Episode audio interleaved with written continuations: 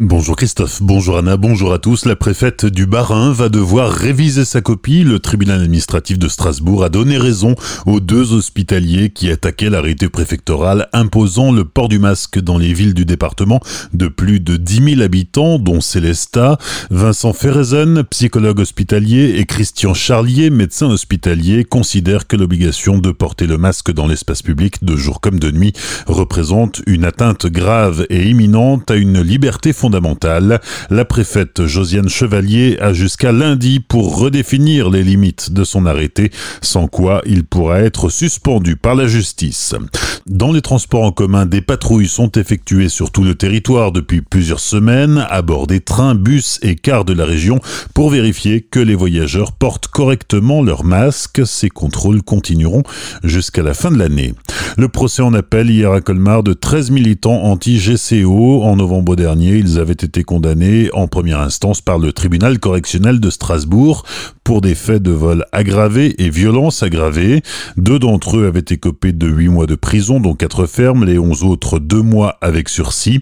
De nombreux sympathisants étaient présents devant le tribunal pour soutenir les 13 opposants. La Cour d'appel rendra sa décision le 21 octobre prochain.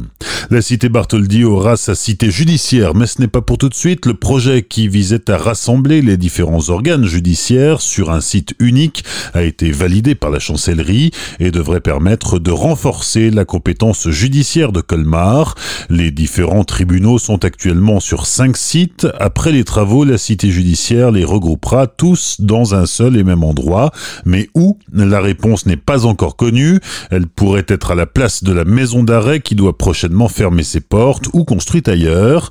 Elle verra le jour au mieux en 2026, mais les travaux pourraient perdurer jusqu'en 2029, d'autant qu'il y aura sûrement des fouilles archéologiques à réaliser sous la prison si ce site était retenu. Comme chaque année, et ce malgré la crise sanitaire, la nuit internationale de la chauve-souris va se tenir dans tout le territoire et l'Alsace n'est pas en reste puisque plusieurs maisons de la nature organisent des animations autour de cette manifestation. Celle du Vieux Canal, située à Hirtsfelden, en fait partie. Emmanuel Metz, sa directrice, nous donne le programme de cette soirée. On va vous proposer de vous libérer de vos peurs et de vos angoisses face aux chauves-souris et vraiment de, venir découvrir la part du vrai et du faux euh, sur tout ce qu'on entend sur cet animal qui est parfois mal aimé. Donc euh, vous avez d'abord une conférence qui vous présente euh, vraiment les différentes espèces, les spécificités vraiment des chauves-souris. Et ensuite, une sortie sur le terrain munie de bad box qui vous permettent d'entendre les ultrasons et donc, ça vous permet vraiment d'observer et d'entendre les chauves-souris, et non seulement de les entendre, mais d'entendre leurs ultrasons également. Et vous serez accompagné de spécialistes donc euh, un animateur euh, professionnel et un bénévole euh, du GEPMA, spécialiste des, des chauves-souris, qui vont vraiment vous aider à tout comprendre sur les chauves-souris. Des propos recueillis par Pablo Desmar. Pour y participer, il conviendra d'appeler la Maison de la Nature du Vieux Canal au 09 64 25 55 54 car la jauge est limitée. Enfin, un mot de sport, les Scorpions de Mulhouse joueront bien en Ligue Magnus la saison prochaine. Rien n'était gagné puisque dans un premier temps, le dossier du club alsacien a été rejeté.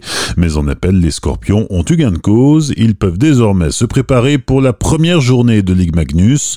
Le 26 septembre, ils se déplaceront en région parisienne pour affronter Sergi Pontoise. Bonne matinée et belle journée sur Azure FM. Voici la météo.